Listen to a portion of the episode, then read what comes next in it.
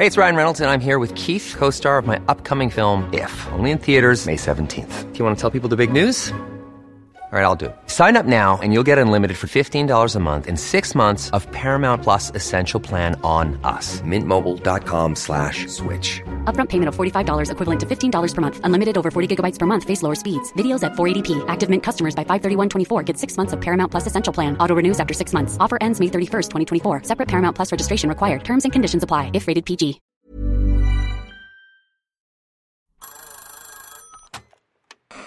Hola. Hola. Hola. Hola, hola. ¿Estás ahí? ¿Quieres saber lo que está pasando en tu país y en el mundo en pocos minutos? Te lo cuento.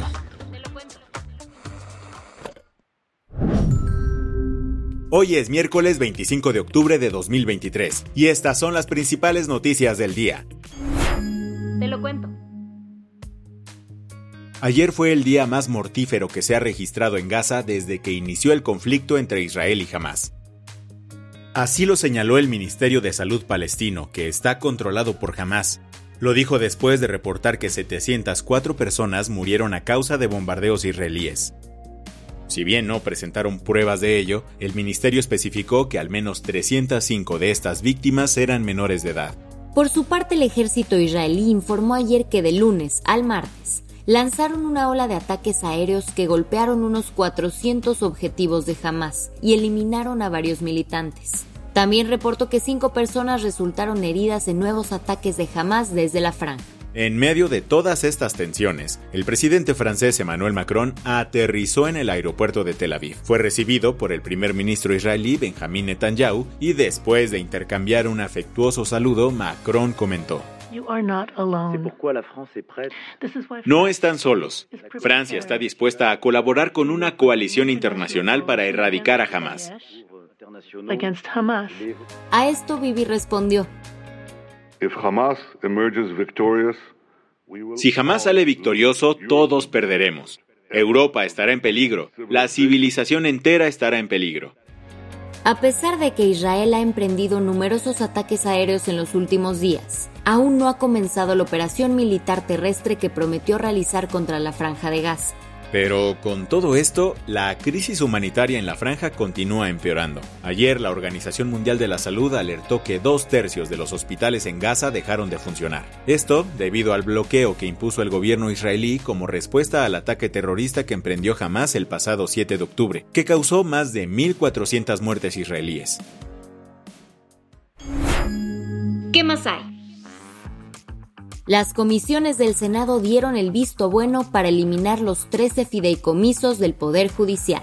Con 19 votos a favor, 3 en contra y 2 abstenciones, las comisiones de Hacienda y Estudios Legislativos aprobaron la eliminación de estos fideicomisos, que acumulan más de 15 mil millones de pesos.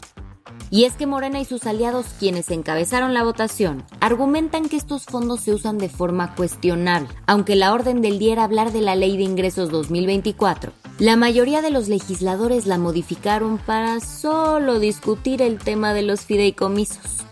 Eso sí, antes de que se realizara la votación, los legisladores le dieron chance a Gilberto González Pimentel, el secretario general del Sindicato de Trabajadores del Poder Judicial, de hablar durante cinco minutos ante las comisiones.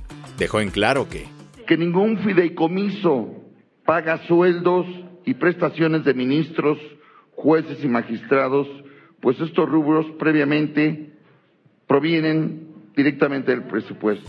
También agregó que la desaparición de los fondos afectaría la base de trabajadores que representan. Además, los trabajadores del Poder Judicial de la Federación se manifestaron afuera del Senado desde temprano.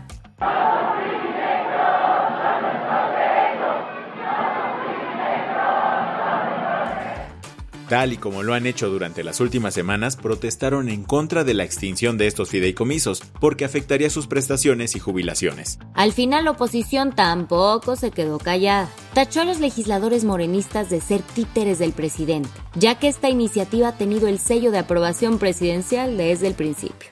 Al cierre de esta edición, el dictamen se seguía discutiendo en el Pleno del Senado, que tiene la última palabra. Las que tienes que saber. El presidente López Obrador habló este martes sobre la masacre en que fueron asesinados 13 policías del municipio de Coyuca de Benítez en Guerrero. Durante su mañanera informó que se trató de una emboscada. Luego lamentó los hechos y aseguró que el gobierno está atendiendo el caso. Además dijo que hay un despliegue ahora allá de la Guardia Nacional de alrededor de 300 elementos. Esta información se alinea con los primeros reportes, que señalaron que el incidente ocurrió el lunes alrededor del mediodía, cuando un convoy de la policía fue emboscado por un grupo de hombres armados en el poblado El Papayo. Se desconocen los detalles del móvil, pero desde hace meses las autoridades estatales han señalado el avance de la familia michoacana en la Costa Grande donde está Coyuca de Benítez. Nueva York recibió nuevamente a Donald Trump este martes. El expresidente llegó al tribunal del centro de Manhattan para continuar con su juicio por fraude civil, en el que se le acusa, junto a sus hijos y empresas, de inflar el valor de sus activos para conseguir préstamos y seguros más favorables. La investigación de este caso se desencadenó cuando Michael Cohen, el exabogado de Trump, testificó en el Congreso en 2019 sobre estas prácticas financieras ilegales, y ayer fue el reencuentro. En el tribunal, los ex amigos se vieron por primera vez en cinco años. Ahí, Michael reveló bajo juramento que su ex jefe le pidió manipular cifras financieras. Al término de la sesión, Trump señaló que Cohen en realidad no es un testigo creíble. El drama por ver quién presidirá la Cámara de Representantes de Estados Unidos continúa.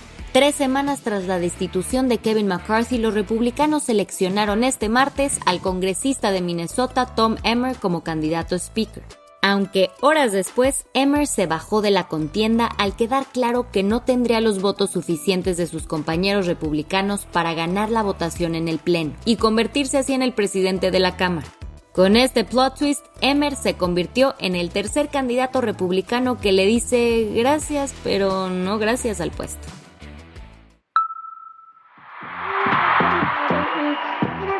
Con la agenda en una mano y la alcancía en la otra, te contamos que ayer se publicaron las fechas del próximo Tecate Pal Norte. El festival de música más popular de Monterrey se llevará a cabo el 29, 30 y 31 de marzo de 2024. Aunque todavía no se ha dado a conocer el line-up, se espera que pronto vayan anunciando cuáles serán las bandas invitadas. La que sí sabemos que estará es Blink 182, que el año pasado canceló su participación por los problemas de salud que tuvo su baterista Travis Baker. La del vaso medio lleno. El Congreso de la CDMEX dio un paso gigante en favor de los animales vivos al prohibir su venta en la vía pública, incluyendo tianguis y mercados. Antes, la Ley de Protección y Bienestar a los Animales de la Ciudad de México solo protegía a especies exóticas o en peligro de extinción, pero ahora se extiende a todas. Esta medida se suma a otras reformas realizadas a la misma ley que obligan a las alcaldías a destinar una parte de su presupuesto para campañas de esterilización de animales callejeros. Con esto, las autoridades capitalinas buscan un trato digno para todos los seres vivos y reducir la cantidad de animales en situaciones vulnerables. Con esto cerramos las noticias más importantes del día. Yo soy Andrea Mijares. Y yo soy Baltasar Tercero. Gracias por acompañarnos hoy en Te lo Cuento. Nos escuchamos mañana con tu nuevo shot de noticias. Chao.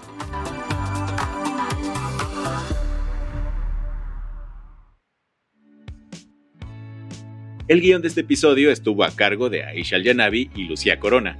Paula Gándara es la editora del guion y la dirección editorial es de Sebastián Ermenger. Santillán es la directora creativa y el diseño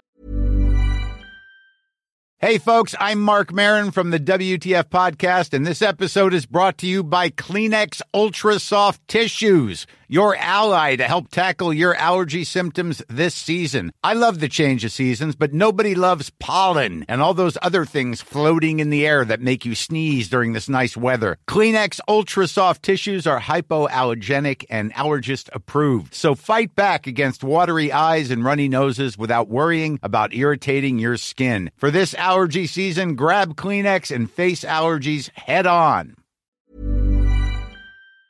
El sonido está a cargo de Alfredo Cruz. ¿Quieres estar al día? Nos encuentras como arroba te lo cuento en Instagram, TikTok, Snapchat y Twitter.